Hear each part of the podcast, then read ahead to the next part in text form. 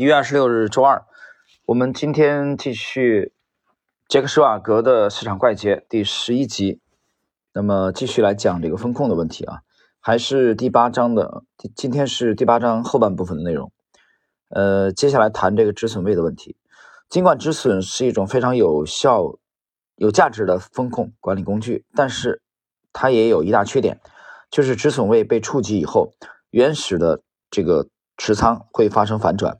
这将造成交易者面临持仓的亏损，而在他本该能盈利的时候，那么期权可以用作一种备选的风险工具啊，在预先确定的固定成本上，可以避免上述令人困惑的这个情形。那么接下来这个部分呢，它谈的就是期权的问题啊。期权呢，由于对广大的听友来说，嗯。用的比较少啊，所以我们在这里就把它略过啊。那么接下来看，在投资组合的层面啊进行风控，蓝冠的旗舰基金啊，一家由迈克尔·普拉特经营的多管理人基金，是设计用来对损失进行非常严格的控制。它曾在十三年的时间里实现了年回报率超过百分之十二。它这个解释一下，是扣掉了所有费用之后啊，是净的百分之十二，并且能保持基金从顶部跌至底部时最大跌幅不超过百分之五。蓝冠是如何做到在那么长的时间里实现两位数的回报，但保持了回撤如此之低呢？答案主要在于投资组合风险管理策略，这保证了在撤资前能严格限制每位经理的损失额度，每一年度从零开始。在每位经理的额度被削减百分之五十以前，他们的损失不允许超过百分之三。如果有经理之后在剩余资产上又损失了百分之三，那么当年所有额度都会被撤销。这些严格的风控规则是用来保证每位经理每年的最大损失在百分之五以内。接连两次百分之三的损失加起来，损失不会超过百分之五，因为第二次百分之三的损失发生时，资产只剩百分之五十。你可能会想，对所允许的最大损失坚持如此严格的控制，也会使收益一直很低。那么，基金经理是如何实现年回报在整个时期平均能达到单次股票最大下跌幅度的二点五倍呢？关键是百分之三，比百分之三的这个风险规则只适用于经理在当年建仓刚建仓的时候。因此，虽然风控规则促使基金经理在开始的时候非常小心。但是在他们建立起利润啊，利润垫啊，就是他已经有了足够的、足够的这个利润啊，有了利润的厚度。比如说，他现在的这个利润已经达到了百分之二十、百分之二十五啊，甚至百分之三十之后，他就可以逐渐承担更大的风险。实际上，基金经理在额度被削减触及之前，可以在当年冒最初下定下的百分之三的风险，再加上任意幅度累计利润，这种结构确保了在资本。这个增值的同时，允许为赚取利润承担更大的风险，可以在上涨中抓住任何可能实现的这个收益。接下来，当出错时啊，立即退出。市场怪杰都能在他在他们犯错误的时候迅速退出。我采访过史蒂夫·科恩，呃，赛克资本的创始人，那么他是被誉为世界上最成功的交易者。解释一下，这个赛克资本。是一个很传奇的，我们之前有个介绍啊，他也有人把他叫做是美国版的徐翔，实际上徐翔跟科恩还是不能比啊，差很多，我个人认为差很多。那么科恩也是后来面临了这个内幕交易的这个指控啊，塞克斯本。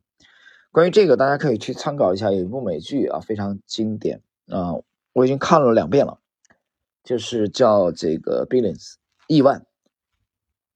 就是描写的这个史蒂夫·科恩。当然，我之前在我们这个系列里面介绍过华人的杰出交易员啊，世界顶尖杰出交易员当中讲过一位江平啊，从中国定居美国的这位，呃，应应该原籍是中国扬州的地区的，当时还是高考状元啊，他就曾经与史蒂夫·科恩有很多交集，而且还在赛克资本啊工作过啊，传奇的这个基金经理，对冲基金经理江平。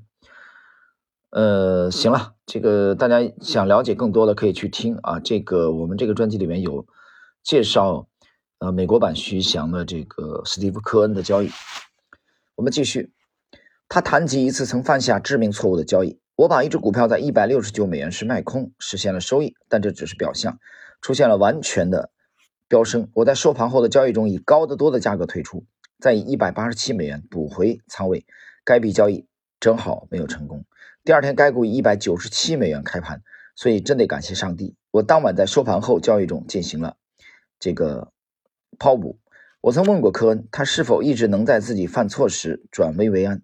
科恩回答：“你最好能做到。这并不是一个完美的游戏。我对我的交易员们编制过统计数据，我最好的交易员也只能在百分之六十三的时间里赚钱，大多数交易员只能在百分之五十到百分之五的时到百分之五十五的时间里赚钱。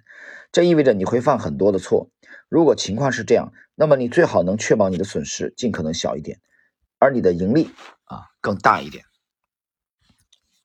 那么史蒂夫·科恩刚才谈到过啊，就是他的统计数据表明，他最牛的交易员只能在百分之六十三的时间里赚钱，那还有百分之三十七是不赚钱，是亏钱的。所以，当你这个在亏钱的啊这个周期里的时候，你就是你你的交易犯错误嘛，就是百分之三十七的话肯定是不正确的嘛。在这种时候，止损就非常非常重要啊，只有尽可能的压缩你的损失，那么你的总收益。啊，才可能相应提高。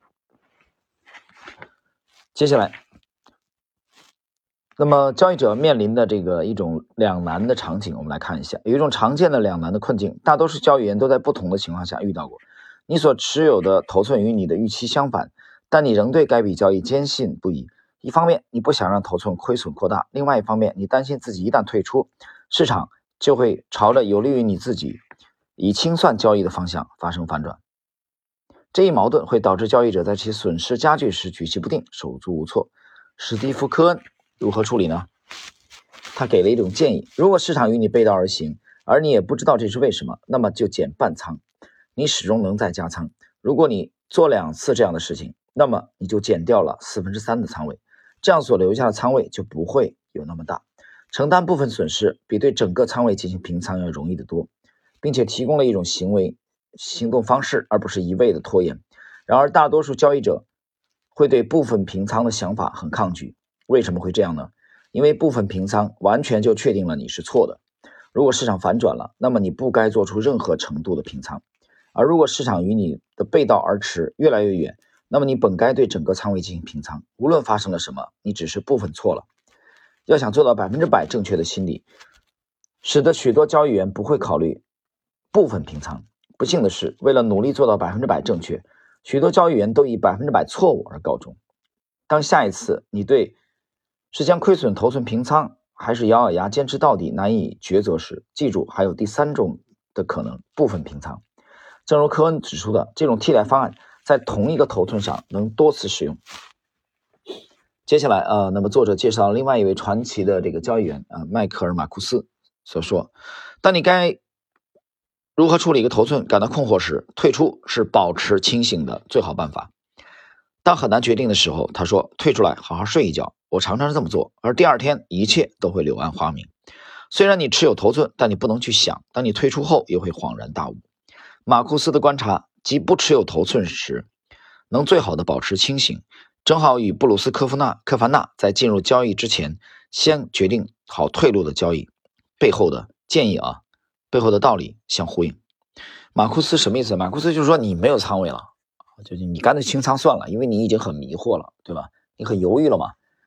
那么当你没有仓位的时候，你脑子可能会更清醒一点，而你不是持有仓位，你持有仓位你就很容易去啊去去看好它嘛，对吧？你可能会忽略其他的因素。这就是说冷眼旁观啊，许多的时候是一个不错的建议。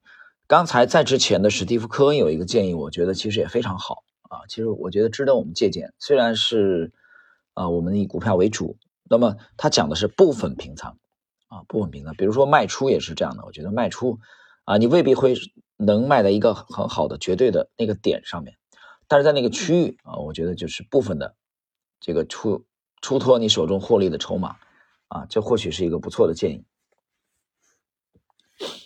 接下来，避免大幅亏损啊的未被充分重视的理由。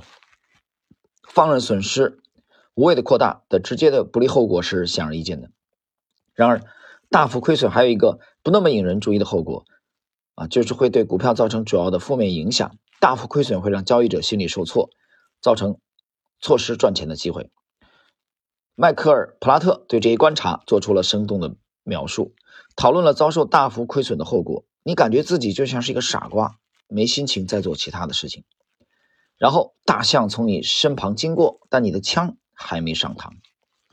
这就是说啊，很好的猎物出现的时候，你的枪根本没上膛。你为什么没上膛？因为你没自信了，你崩溃了。你为什么崩溃呢？因为大幅亏损会导致你的心理受挫。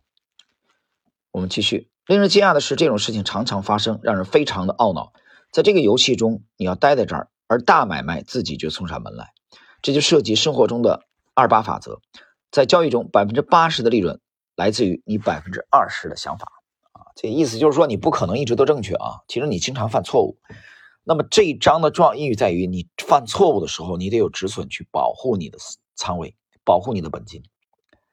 啊，这是要点。好，我们来看本节的啊，这个最后的本章的啊，本章的最后的一小节的内容啊，就本章主要是讲这个风控，这并不复杂，资金管理并不一定要弄得很复杂，尽管有些书籍啊都是关于资金管理这一主题的，但我相信大道至简能让你事半功倍。那么，拉里·海特是明德投资管理公司二十世纪八十年代规模最大和最为成功的商品交易咨询公司的联合创始人。停顿一下啊，拉里·海特在这个杰克·施瓦格早年采访当中啊，很早很早就采访过的啊，他是一位投资界的巨擘大佬。我们继续。那么，我非常清楚他的感觉是其公司策略最为重要的组成部分。以下是引用这个拉里·海特的话。我们能在明德干下去的首要原则是在任何一笔交易中所冒的风险不得超过股票总额的百分之一。这样你就明白了，有效资金管理只需一句话就够了。正如海特所阐述的，通过只冒百分之一的风险，我对任何一笔交易都能做到一视同仁。这种简单的规则很有效，因为它能防止任何一笔糟糕的交易造成严重的破坏。你的交易可能仍在空亏钱。但你不会因为一笔或几笔会让损失无限制积累起来的糟糕交易而被踢出局，这是一种对许多交易者都经历过的痛苦结果。甚至那些掌握了有效交易进入方法的人也不能幸免于难。关于百分之一限制，没有什么神奇的，你可以用百分之零点五或百分之二，啊，又或者是任何最适合你的策略的数值。关键点在于，对每一笔交易都得有一个严格的止损限制。有效资金管理并不是一件复杂的事情，但关乎纪律，甚至很简单的风控原则都有可能很起作用，只要你能严格遵守。那么以上呢是本章的内容啊，本集第十一集讲风控。那么最后我想讲两句关于风控的问题呢，在知识星球半不红的专栏啊之前前不久啊，确切的说应该就是上周，那么有一位星友啊做了一个提问。那么这个提问呢，就是说建议啊，就是我能不能来开个专题去讲一下这个风控？呃，我回答的是后边再考虑。其实我在回答这个问题的时候，呃，我不知道听友们有没有认真的去呃想过一个问题。在在西马啊，在西马我们讲了这个这个专栏应该有将近五年了吧？啊，到今年六月份就就就满五年了，一六年的六月啊七月份啊七月份。那已经四年半的时间，这么久，其实没有开没有一个专题去讲这个风控的啊，这是为什么呢？是风控不重要吗？重要，非常重要啊，包括资金管理非常都非常重要。但是呢，我今天之所以我跟那个前两天啊，上一周跟这位兄友这么回答，其实我心里清楚，在就这周我们要去解读啊这个市场怪杰的时候会涉及这个问题。刚才的拉里海特这位大师的话已经替我。啊，很大部分去回答了这个问题，什么意思呢？在风控这个部分啊，资金管理这个部分，它，我个人认为啊，并不是一个特别复杂的事情，并不特别复杂。我怎么理解这个事儿呢？它的原则应该越简单越好，这是第一点，啊，不需要特别复杂的。然后第二点，最重要在于执行，就你只要这两点做到，啊，力求简单和坚决执行就可以了。好了，朋友们，我们今天的这个第十一期啊，这个施瓦格的市场怪杰的精华的解读啊，就到这里。我们也利用这个第十一集啊的内容，结束了对这个本书啊，结束了对本书第八章啊，第八章主要讲风控的这个介绍啊，在下一集啊，十二集我们将进入本书第九章。教育纪律的学习，好了，今天就到这里。